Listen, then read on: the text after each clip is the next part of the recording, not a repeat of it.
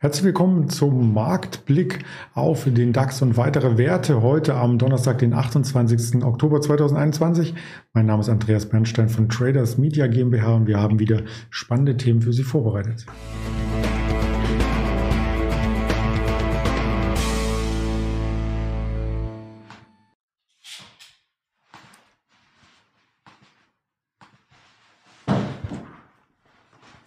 Wir blicken zum Handelsstart oder kurz vor dem Handelsstart. Die Vorbörse ist schon aktiv, aber ab 9 Uhr geht es ja richtig los auf diese strukturierten Themen und im Handelsverlauf natürlich auch noch auf weitere Themen, die ich mit dem Ingmar Königshofen vorbereitet habe. Und die wird es gegen 12.30 Uhr auf diesem Kanal geben. Also gerne mittags auch wieder hier einschalten, dabei sein und informiert bleiben. Ja, der Donnerstag startet erst einmal ruhig, weil auch schon der Mittwoch ruhig war. Wir hatten gestern eine Bandbreite der Bewegung vom Tief zum Hoch von 70 Punkten. Das ist durchaus wenig. Der letzten Woche gab es auch schon einmal so einen Tag, aber der Tag davor waren es über 100, der Tag danach auch auch wieder über 100. Also man kann rein statistisch davon ausgehen, dass es heute ein bisschen mehr Bewegung gibt. Die 700 stand immer wieder im Fokus. Das war auch das Hoch, was wir gesehen hatten. Und das sieht man im großen Chartbild am Tag nach der Bundestagswahl. Und zwar war das in der letzten Septemberwoche. Also genau auf diesem Level haben wir uns jetzt so ein bisschen ähm, eingependelt. Und ich schaue auch direkt mal live drauf, was sich da tut auf der ls-x.de Seite und da sieht man, ein leichter Abschlag ist hier zu den gestrigen Schlusskursen erst einmal zu sehen, aber ein leichter Aufschlag, das sind die plus fünf Punkte auf das gestrige 23 Uhr Niveau.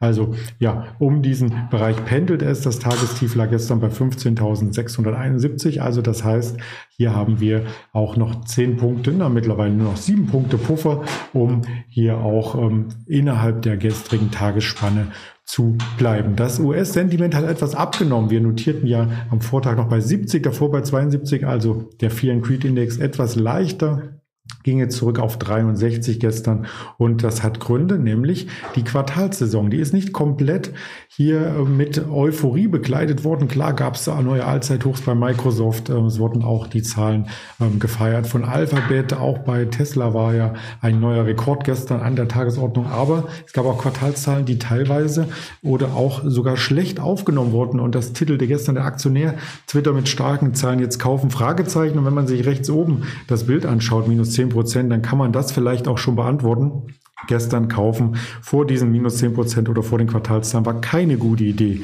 Also das Geschäftsmodell von Twitter ist ja in Zukunft mit äh, bezahlten Tweets Geld zu verdienen. Das funktioniert zwar immer besser, die Anzeigenerlöse stiegen um 41 Prozent auf über eine Milliarde, 1,14 Milliarden Dollar.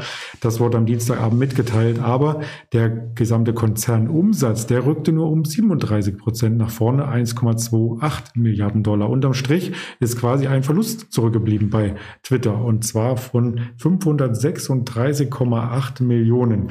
Ja, und in schwarze Zahlen gab es ja ähm, vor, bei den letzten Zahlen 29 Millionen Dollar. Wir hatten gestern mal kurz drüber gesprochen und deswegen ist Twitter hier auch unter Druck geraten und hat aber da einen Sondereffekt gehabt von 800 Millionen. Also wir müssen das nicht überbewerten, aber ich wollte es noch einmal hier reinreichen. Das hat uns ja gestern schon beschäftigt bei der Berichterstattung und gestern Abend ging es weiter, auch mit ähm, Aktien, die quasi gute Zahlen lieferten, aber abgestraft wurden an der Börse und zwar mit eBay. eBay ähm, die eBay-Aktie ist auch im Minus gewesen nach den Quartalszahlen. Im nachbörslichen Handel 5% ging es nach unten. Und auch da konnte im dritten Quartal der Umsatz ordentlich gesteigert werden. Im Jahresvergleich um 11% auf nun 2,5 Milliarden. Davor waren es noch 2,15 Milliarden.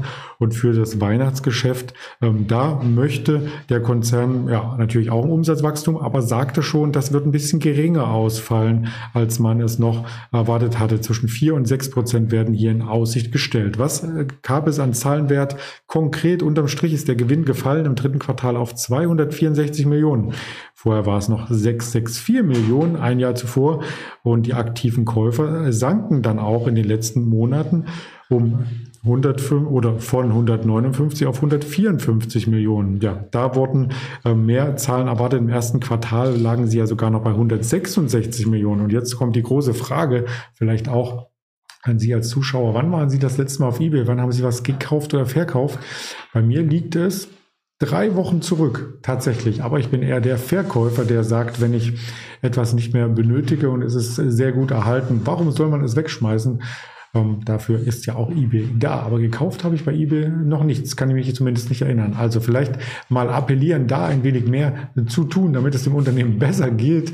Ähm, kleiner Spaß am Rande, denn die Abschläge, die zeigen ja auch, dass es auf hohem Niveau geschehen ist. Zuvor hatten wir ein Jahreshoch und wenn man das Ganze ein Jahr zurückverfolgt hatten, hat man immer noch einen Kursplus von über 50 Prozent in der Aktie. Also selbst der Rücklauf gestern könnte als Konsolidierung, als Pullback auf die Zone um 65 Euro hier ähm, angesehen werden. Es gibt natürlich noch weitere Quartalzahlen und davon heute eine ganze Menge. Wenn wir allein auf den DAX oder die DAX-Familie schauen, dann kommt heute auf jeden Fall eine Hochtief, eine Linde aus dem DAX, eine Merck, eine MTU Aero Engine aus dem DAX. Dann haben wir auch noch die Volkswagen-Zahlen, die sehr, sehr spannend erwartet werden. Wacker Chemie, äh, Foslo und die Traton, kein DAX-Wert, aber schon ein Aspirant, auf internationaler Ebene aus dem Rohstoffbereich, die Royal Dutch Shell, nicht zu vergessen, dann aus den USA eine Mastercard, eine Merck Co. und eine Altria natürlich, im DAX auch nicht zu vergessen, die Airbus noch nachgereicht. Und dann aus den USA auch noch die Caterpillar, Checkpoint Software, Gilead Science, und ja, ganz spannend wird es dann nachbörslich wieder mit den zwei Schwergewichten im internationalen Bereich der Amazon und der Apple. Die berichten nachbörslich und das sind ja die Billionärsaktien sozusagen. Da bin ich selber gespannt, was hier bei rumkommt und was wir dann morgen entsprechend berichten können. Das Highlight des Tages sind aber nicht nur die Quartalszahlen, sondern wenn man auf den Wirtschaftskalender schaut, sieht man eindeutig die Arbeitslosenquote aus Deutschland. Ja, 9.55 Uhr, 11 Uhr Industrievertrauen, Geschäftsklimaindex, Verbrauchervertrauen aber der Hauptfakt wird auf der EZB-Sitzung liegen. 13.45 Uhr, die EZB-Einlagenzinsen werden da veröffentlicht, aber ähm, den Begleittext muss man in Ruhe durchlesen und den gibt es dann mit Frage und Antwort von Christine Lagarde noch einmal interpretiert ab 14.30 Uhr im Statement in der Pressekonferenz. Ich werde das natürlich mir auch live anschauen und parallel dazu, und das ist die Krux heute, den Spagat zu schaffen zum US-Markt. Denn 14.30 Uhr gibt es das Bruttoinlandsprodukt, Preisindex und annualisiert die Kernausgaben für den persönlichen Konsum, die persönlichen Konsumausgaben und wie jede Woche Donnerstag die Erstanträge auf Arbeitslosenunterstützung. Also ein hartes Programm heute, sehr viel Spannung und ich denke dann auch mehr Volatilität als gestern.